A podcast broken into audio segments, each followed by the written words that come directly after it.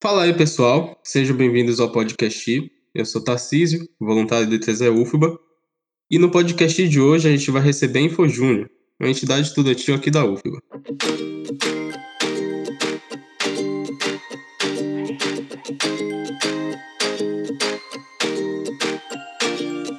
Sendo assim, eu quero pedir que vocês três se apresentem, falem dos seus cargos na entidade, começando por Laurine.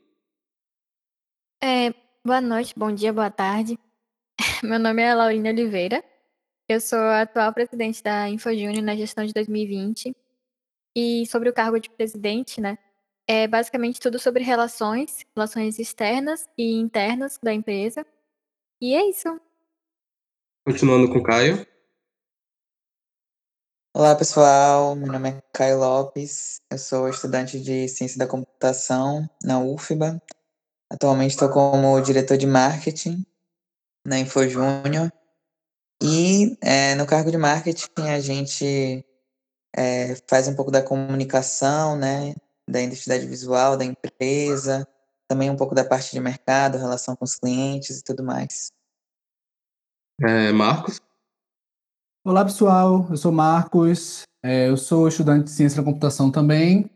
É, atualmente eu estou como diretor de gestão de pessoas e minha função basicamente é auxiliar no desenvolvimento dos membros. Então, tudo que é ligado aos membros, desde acompanhamento técnico e desenvolvimento, etc. É, a diretoria de gestão de pessoas está lá para isso e eu sou responsável por coordenar isso tudo aí. Bom, agora que os três se apresentaram, eu gostaria de perguntar a pergunta principal que a gente não pode esquecer, que é o que é a InfoJúnior? Então, é, a InfoJúnior é a empresa júnior de informática da UFBA. Nós existimos desde 26 de janeiro de 1998. Né? E o que é uma empresa júnior? É uma empresa júnior é uma associação civil sem fins lucrativos, né, que é formada por universitários, né, de graduação, é, de algum curso, no nosso caso, dos cursos de ciência da computação, sistemas da informação, licenciatura em computação, bacharelado é, de ciência e tecnologia e alguns outros, né, que a gente aceita membros de outros outros cursos, né, que tenham interesse em, em entender um pouquinho sobre tecnologia, em informática, enfim. É, e basicamente é isso, né? O que a gente é. A gente é uma empresa de tecnologia que faz desenvolvimento web em sua maioria e que desenvolve seus membros tanto no eixo técnico quanto de gestão.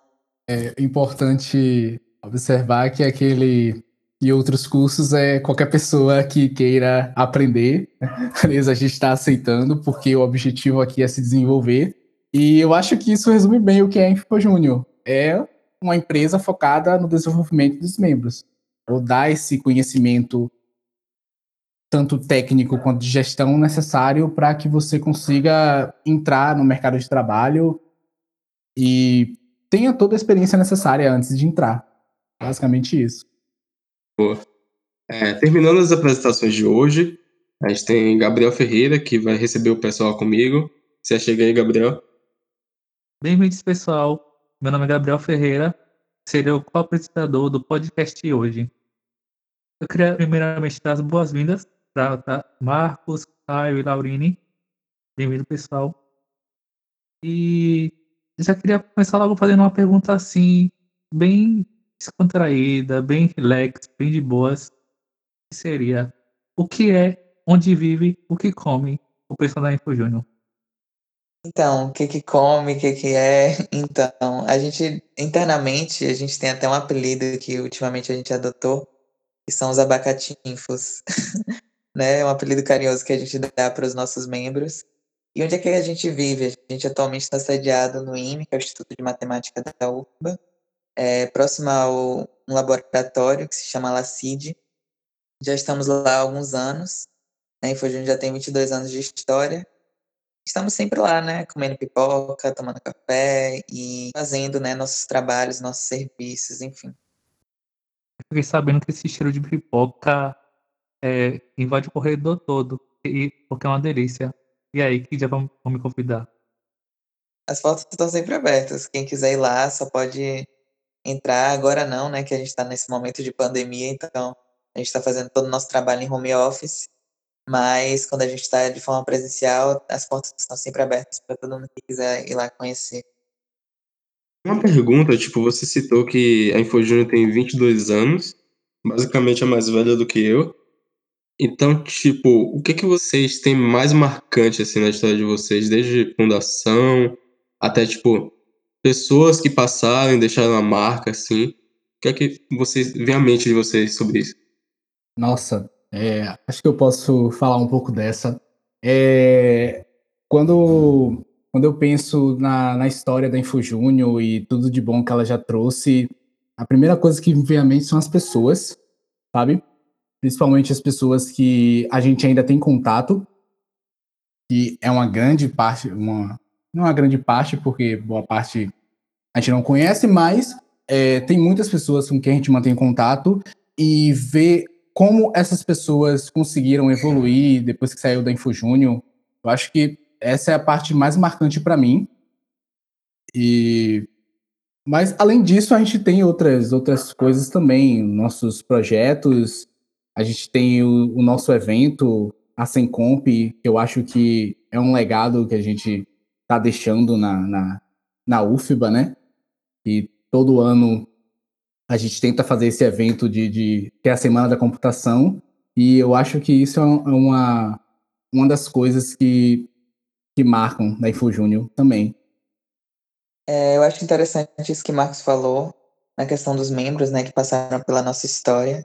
E ultimamente eu estava até dando uma fuçada, digamos assim, no LinkedIn para ver é, que pessoas tinham em comum ter trabalhado na InfoJúnior também, né? E a partir disso eu conheci muitas pessoas com história, histórias muito legais, que depois da InfoJúnior abriram suas próprias empresas, ou que hoje trabalham em empresas de mercado, né, muito reconhecidas dentro do mercado de Salvador, até se mudaram para São Paulo. Enfim, tem vários cases legais. Então eu acho que realmente esse é um ponto que a gente sempre olha para trás e tenta se inspirar, né, para que a gente seja e sejamos essas pessoas no futuro, né? É uma pergunta meio difícil para mim. É... Eu acredito que Elder Pinelli e Danusa também tem uma professora que ajudou a fundar. Eu esqueci o nome dela. Vocês lembram, meninos? Professora Ana Frederica. Ana Frederica. E eu acho isso pela história mesmo deles, de onde eles chegaram, né? Pra. O que, que eles fizeram e pra onde eles chegaram com a info. O Elder foi o presidente de 2004, se eu não tô enganada. Me corrige. 2013. 13? Sim. Foi quase. Foi quase. Só 10 anos de diferença. E atualmente ele tá como. Eu não quero falar uma besteira. Product Owner no Itaú.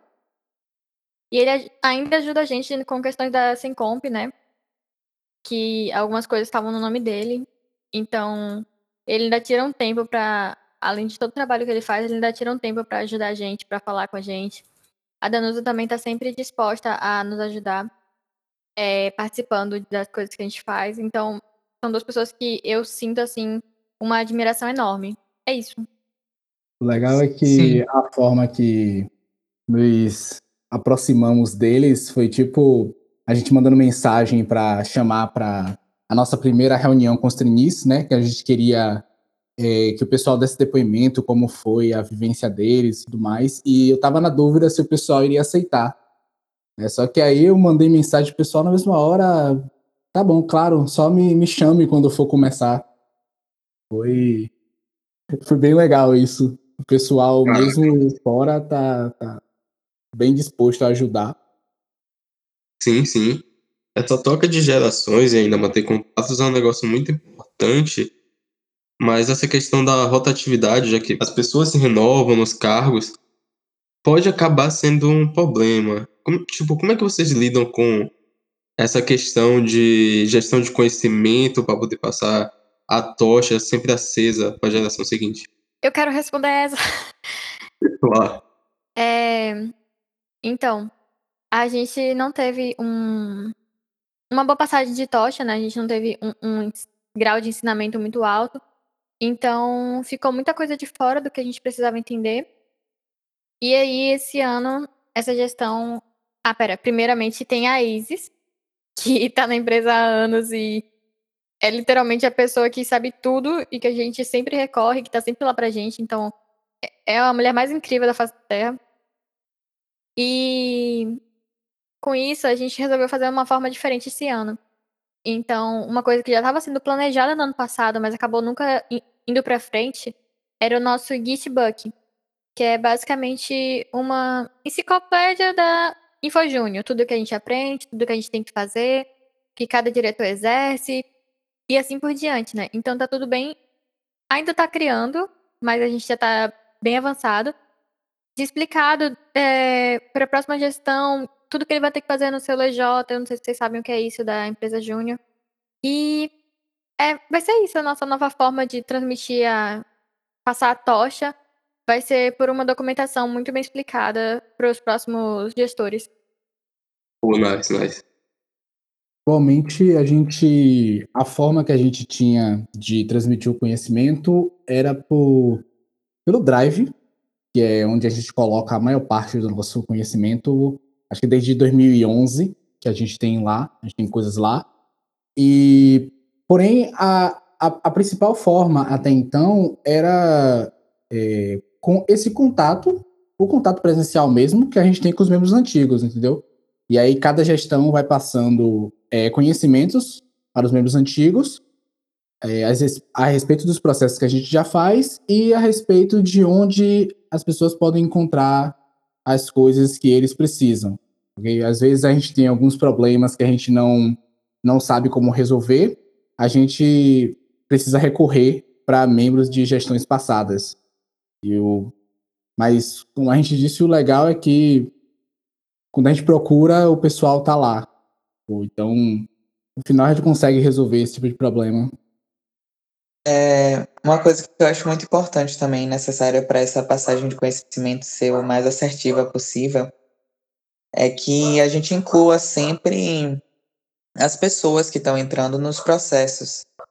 Né? Eu sinto que uma coisa que no passado talvez não funcionasse tão, tão bem era que a gente demorava muito para começar a entrar nos processos da empresa.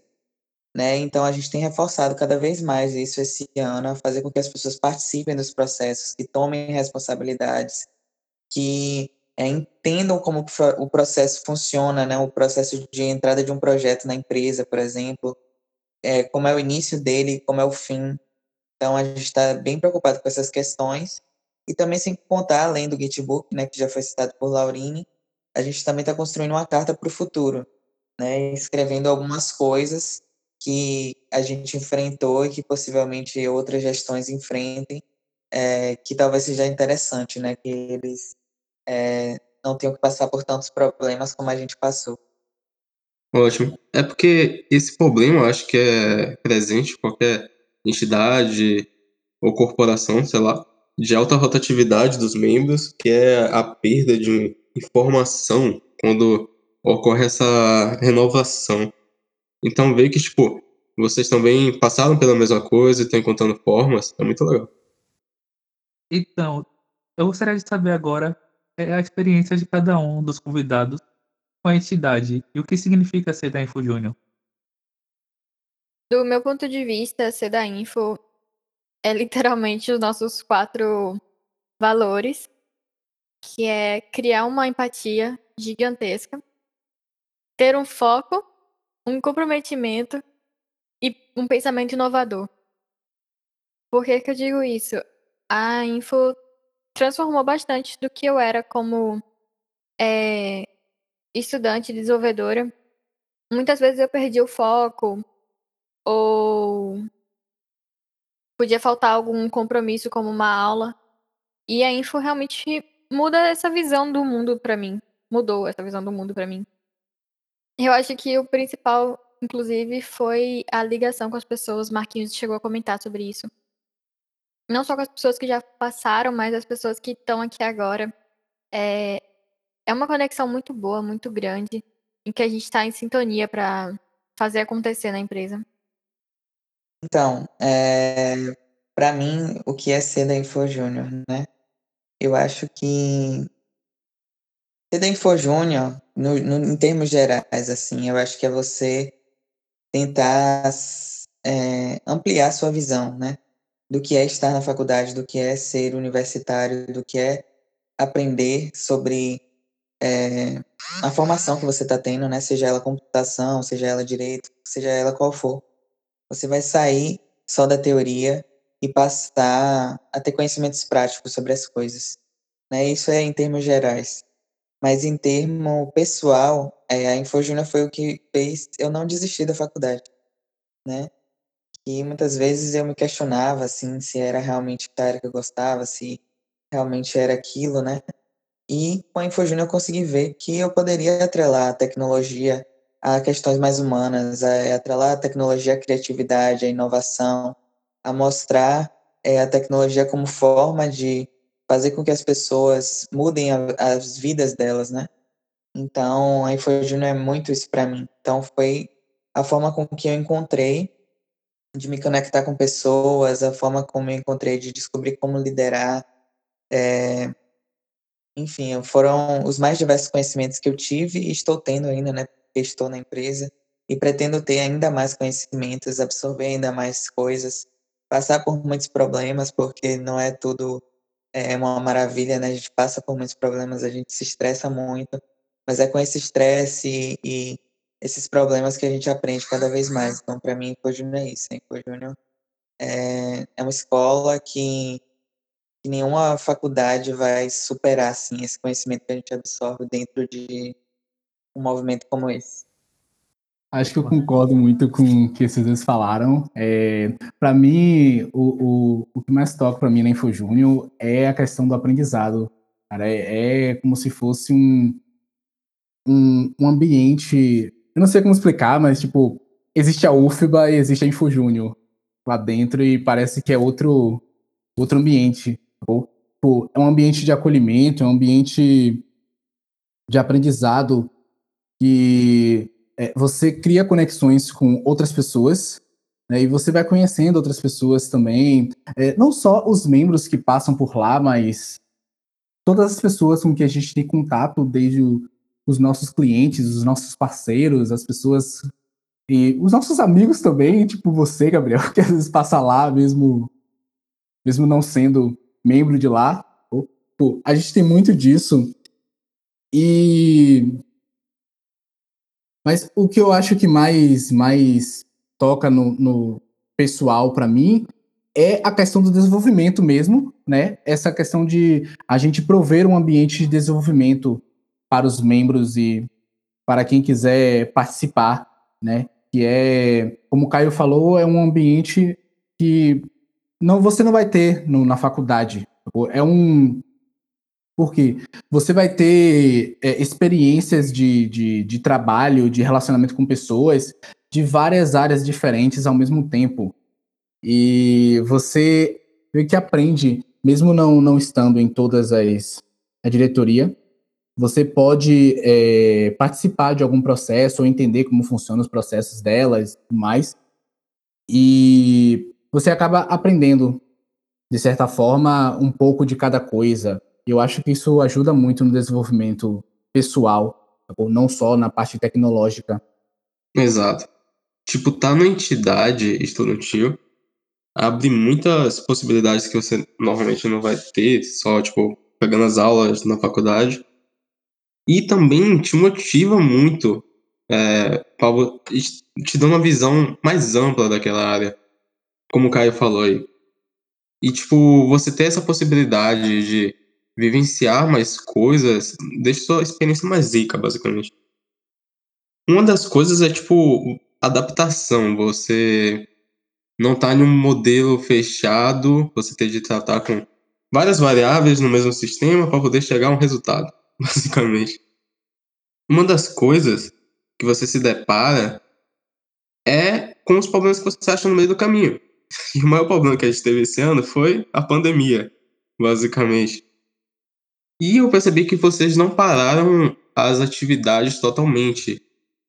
Então eu queria saber como vocês fizeram, tipo, para se adaptar a essa nova. esse novo panorama, basicamente. Foi preciso algumas reuniões não foram tantas, porque a gente, por ser uma empresa de tecnologia, a gente já lida muito com estar no computador para fazer essa adaptação, né? Daí trouxeram, por exemplo, o Discord para nossa comunicação. O Pipefy nós já usávamos para fazer a gestão do projetos, a gestão interna dos projetos. O GitLab, que é onde a gente coloca efetivamente os projetos, as, as tarefas, as issues. E todo o nosso. Foi como se a gente criasse uma sede virtual no Discord, em que temos a nossa liberdade, as nossas brincadeiras, os jogos, mas também temos o, a, aba que se chama Respeito e Seriedade, que é onde tem as diretorias específicas, a AGO, que é a Assembleia Geral Ordinária, a DEX, que é a diretoria executiva, e fica bem estruturado, bem organizado, e foi, do meu ponto de vista, o que impulsionou a gente a continuar sem parar no mercado. O legal é que, apesar de algumas coisas terem, terem dificultado, algumas coisas parece que ficaram mais fáceis. Tipo, a gente tem um monte de bots lá para ficar fazendo trabalho, alguns trabalhos pra gente. A gente tem bot para nos lembrar do, das issues, que são as tarefas que a gente tem para fazer, dos projetos. A gente tem bot para nos lembrar do. É, para monitorar como é que tá o, o, a quantidade de pessoas em cada sala. É, sei lá, antigamente a gente teria que é, fazer é, uma contagem, por exemplo, de quantos membros tem, ou fazer uma, uma lista de quem, quantas pessoas apareceram na reunião. O bot faz isso automaticamente. Tá Algumas coisas ficaram mais automatizadas nesse sentido. Boa. Ótimo, ótimo. É, agora vamos falar um pouquinho sobre a InfoJune em si. E eu gostaria de saber quais são as atividades desenvolvidas pela, por vocês durante a pandemia e como vocês conseguiram se adaptar para poder desenvolver essas atividades. Então, é, a InfoJunior, ela atualmente tem na sua carta de serviços, né, é, o desenvolvimento de websites, sistemas web e é, aplicações mobile, né? E aí, como é que a gente fez para manter essas atividades, né? Como já foi citado por Marcos e Laurini, a gente adaptou tudo ao Discord, né? Tentou fazer as coisas de forma mais automatizada possível. É, tentou manter a motivação dos membros, né? Que é uma coisa muito importante para que a gente continue executando as nossas atividades, é que os membros estejam engajados, né? Então a gente é, manteve todo esse ambiente online, fez a nossa sede online, é, continuou contatando os clientes, por exemplo, por meio do, do Meet aqui, né, que a gente está usando, por meio é, do WhatsApp. É, a gente te, manteve o nosso processo seletivo, então o processo seletivo aconteceu de forma online e a gente disponibilizou as capacitações por meio do YouTube. Então, em resumo, a gente usou todos os recursos tecnológicos possíveis para se manter ativo, né? Para fazer com que a gente não parasse como empresa e que a gente conseguisse manter é, as nossas atividades, as nossas produções e também alcançar as nossas metas, né? Que a gente determina no começo do ano.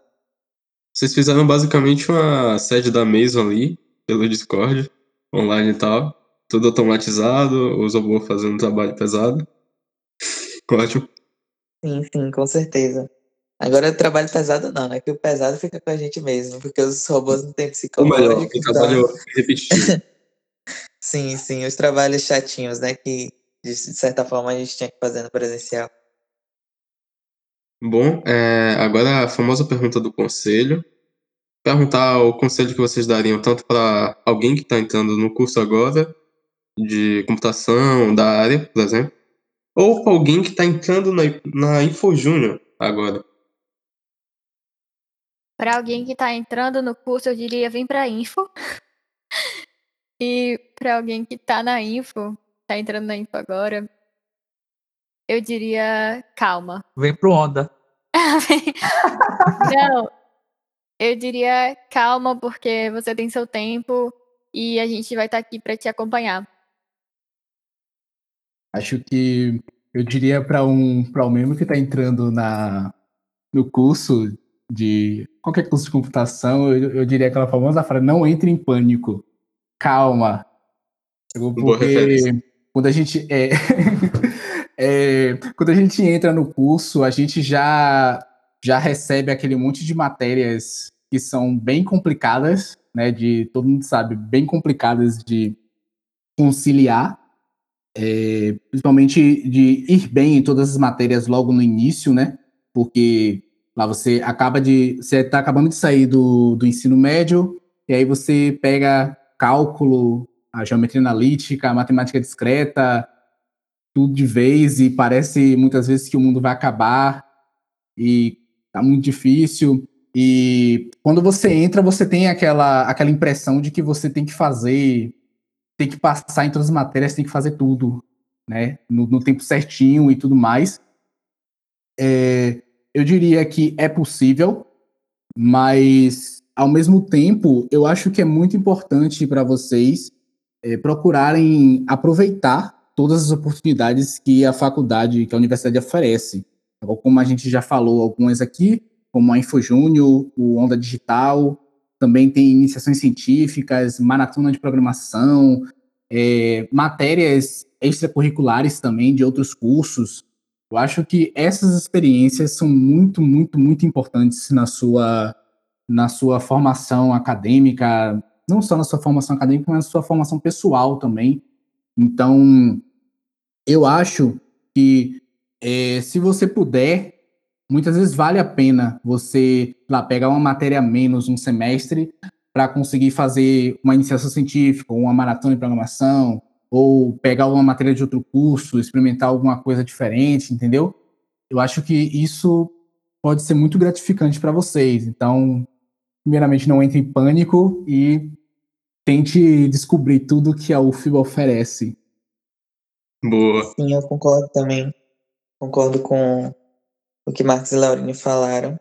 É, eu acho que o principal conselho quando uma pessoa entra em um curso de computação é esse calma, realmente, porque é um pouco assustador no começo, mas fazendo as coisas com calma, não tendo pressa, não tendo é, aquele desespero né, inicial que é, que é normal, mas vendo realmente as oportunidades que tem, né? Só reforço tudo que eles falaram.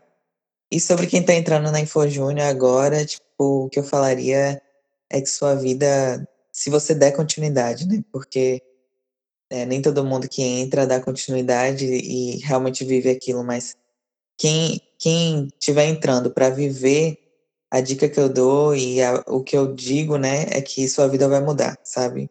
Você não vai ser só mais um formando em computação, você vai ser uma pessoa diferente, você vai abrir, sabe, seu olhar para mundos e realidades diferentes que muitas vezes você não abriria se você é, só se mantesse ali na zona de conforto, no que todo mundo faz, no, no caminho que todo mundo traça. Se você procurar traçar um caminho diferente, seja por, pela InfoJúnior, seja por um grupo de pesquisa, uma iniciativa, enfim, você vai ter sua vida mudada e vai conseguir mudar a vida de muitas outras pessoas também, o que eu acho que é o mais importante.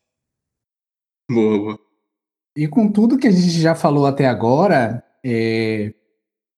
acho que seria legal mencionar também que estamos com o processo seletivo aberto. Então, se vocês. Se você está entrando na UFBA agora, ou se você já é da UFBA e tem interesse em ter essa experiência, essa experiência de mercado, essa experiência com pessoas, é, a, eu acho que a InfoJúnior ela vai ser muito boa para você.